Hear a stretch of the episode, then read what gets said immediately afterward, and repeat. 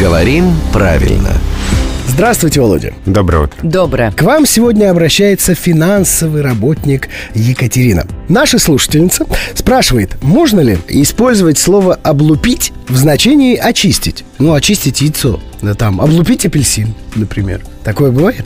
А, В разговорной речи, да, есть глагол «облупись», который отмечен в словарях с пометкой «раска разговорная», который в этом значении может употребляться, но вот такое употребление не должно выходить за пределы устной речи. То есть в непринужденной беседе можно, в каких-то более строгих контекстах уже не стоит.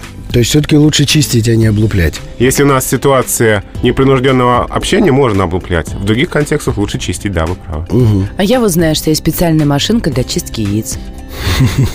Облуплялка. Вот, кстати, не знаю, как она называется. А я знаю, что это главный редактор «Грамотру» Владимир Пахомов, Ишь ты. который знает, как облупленные все правила русского языка.